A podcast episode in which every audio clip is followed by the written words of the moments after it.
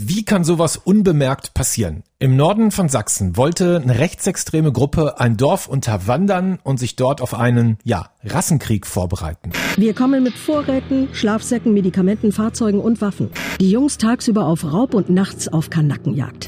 Es ging auch darum, mit einem bewaffneten Konvoi irgendwie nach Moskau durchstieg. Ich brauche was Robustes, wo man nicht bei jedem Schuss nachladen muss. Wer sind diese Leute und was hat die Studentenverbindung, die Burschenschaft Germania damit zu tun?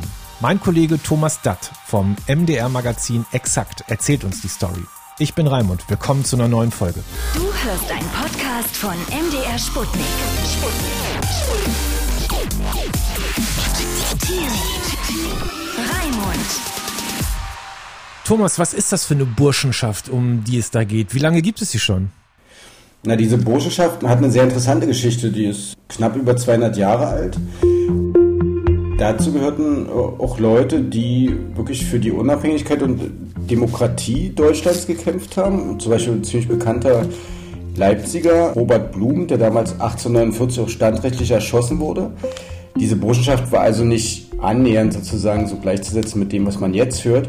Die Burschenschaft wurde in der Nazi-Zeit in einen Gau überführt und in der DDR war sie dann logischerweise wie alle Burschenschaften äh, verboten.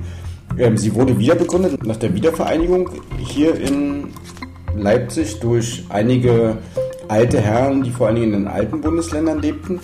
Und die Burschenschaft ist aber immer wieder aufgefallen dadurch, dass zu ihren aktiven, also studentischen Mitgliedern Neonazis gehörten und da hat sich auch nie wirklich was geändert, da gab es auch nie eine interne Aufarbeitung.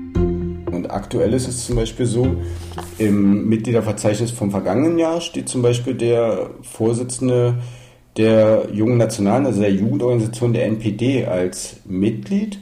Der ist zwar kein Student gewesen, aber der ist sogenannter Concaipier. Das sind also Leute, die nicht studiert haben, aber sozusagen dann praktisch in, mit diesem Namen aufgenommen werden.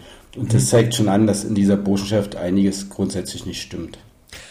Ein Mitglied hast du jetzt gerade schon genannt. Wer ist da noch so alles Mitglied? Was machen die sonst so? Naja, es ist schon ein ziemlich elitärer Verein. Man findet da einen Haufen Professoren, Immobilienmakler, man findet Rechtsanwälte, Mediziner, Staatsanwälte.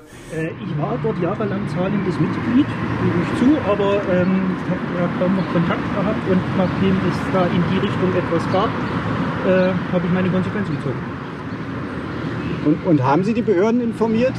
Äh, äh ich äh, hab, äh, möchte jetzt nichts mehr dazu sagen. Also das ist ein sehr illustrer Kreis, der ist also zum Teil eben sehr gut in den Behörden vertreten, zum Teil sehr finanzstark. Und das macht ja auch immer schon den Reiz von Burschenschaften aus, dass das Männernetzwerke sind, wo man sich denn zum Teil ein Leben lang nach dem Studium unterstützt. Du bist dem nachgegangen, was die heute so machen und hast festgestellt, die Gruppe bereitet sich auf einen ja, Rassenkrieg vor. Welche Hinweise habt ihr da entdeckt? Die haben eben wirklich geplant, sich in einem Dorf in Nordsachsen, wo einer der Mitglieder dieser Chatgruppe wohnt, zu verschanzen. Wir haben Stacheldraht und Bretter, um die Fenster zu vernageln.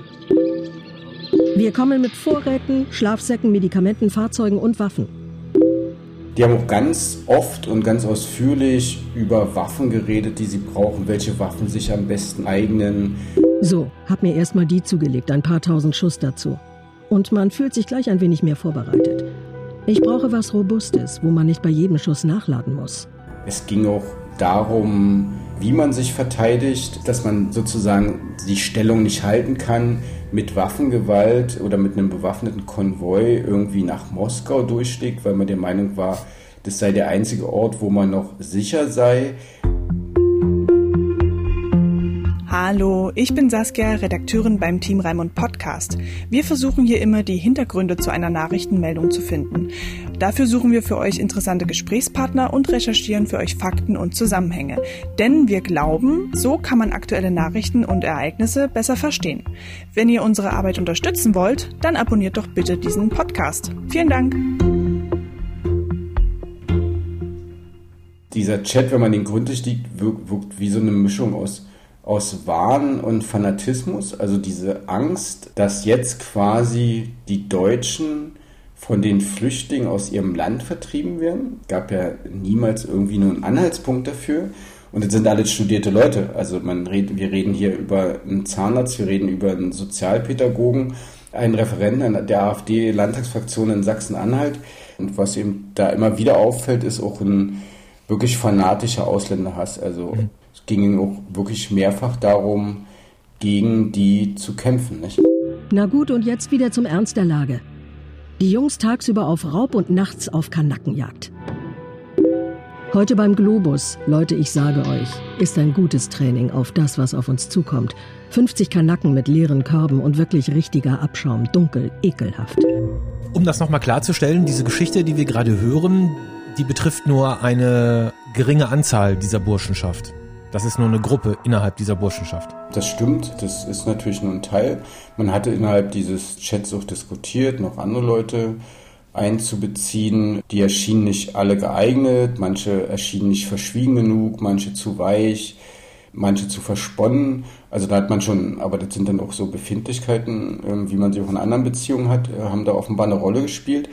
Es gibt auch keinen Hinweis da, darauf, dass weitere Teile der Burschenschaft da irgendwie Kenntnis hatten. Das muss man auch ganz klar sagen. Das Interessante ist ja, dass das scheinbar, so wie du auch geschildert hast, ziemlich professionelle Prepper sind. Und das kostet ja auch alles Geld, sich das zu besorgen. Woher kommt das Geld? Man darf jetzt nicht unterschätzen, der, der ja offenbar sich auch um die Schießausbildung gekümmert hat und Gunnar kümmert sich gerade um einen Schießtrainer. Wie sieht's mit einem gemeinsamen Schießtermin mit Damen im Schießkeller aus? Das ist ein Zahnarzt, der hat eine gut gehende Praxis im Leipziger Umland. Als wir mit ihm sprechen wollen, schickt der Burschenschaftler der Germania eine Mitarbeiterin vor. Warum? Kann ich nicht helfen. Kann ich keine Auskunft dazu geben. Ist er noch da? Ich Dankeschön. Danke. Und ansonsten sind es in der Regel Leute, die, sagen wir mal, aus guten Verhältnissen kommen und in der Regel sehr einträgliche Jobs haben. Also an Geld scheitert es da nicht, um sich okay. Vorräte für ein halbes Jahr oder so anzulegen. Hm. Meinst du, dass das ein Einzelfall ist oder meinst du, dass es solche Gruppen noch mehr gibt? In der Umgebung, in Deutschland überhaupt? Ehrlich gesagt, so im, im Rückblick habe ich damals auch viel über die rassistischen von vielen Recherchen oft erlebt. Das nimmt unterschiedliche Formen an und dieses Preppen ist eine davon. Und ich halte das für sehr gut möglich, dass sich da Leute nicht nur sozusagen mit Vorräten ausgestattet, sondern auch bewaffnet haben. Indirekt lässt sich es ja auch ablesen daran, dass die Zahl der kleinen Waffenscheine und so weiter ja in den vergangenen Jahren deutlich gestiegen ist. Mhm. Unternimmt da eigentlich irgendjemand was gegen? Also wenn ich jetzt die Polizei oder der Staatsschutz oder so wäre und ich würde da irgendwie so eine Gruppe lesen, wo sich Leute irgendwie bis auf die Zähne bewaffnen, um in irgendeinen Krieg zu ziehen, ich würde da ja schon was gegen unternehmen. Weißt du da was, ob da was im Gange ist?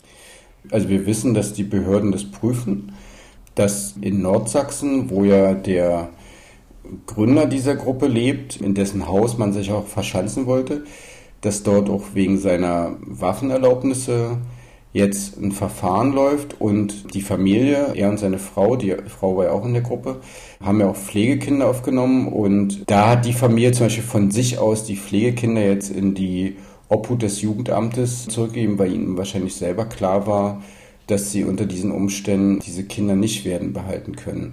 Also da passiert schon was, also die Behörden sind da schon aktiv. Man kann sich natürlich fragen, warum es jetzt noch keine Razzia gab, was jetzt e-, etwaige Waffenvorräte auch illegaler Art angeht.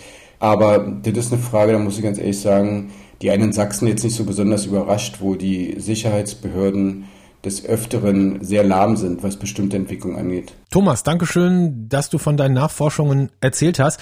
Und wer sich den Film dazu angucken will, findet man in der ARD Audiothek. Der heißt Germania Leipzig. Rechtsextreme Prepper-Gruppe bereitet sich auf Rassenkrieg vor. Das ist ein Film von MDR exakt. Dankeschön, Thomas. Okay, bitte.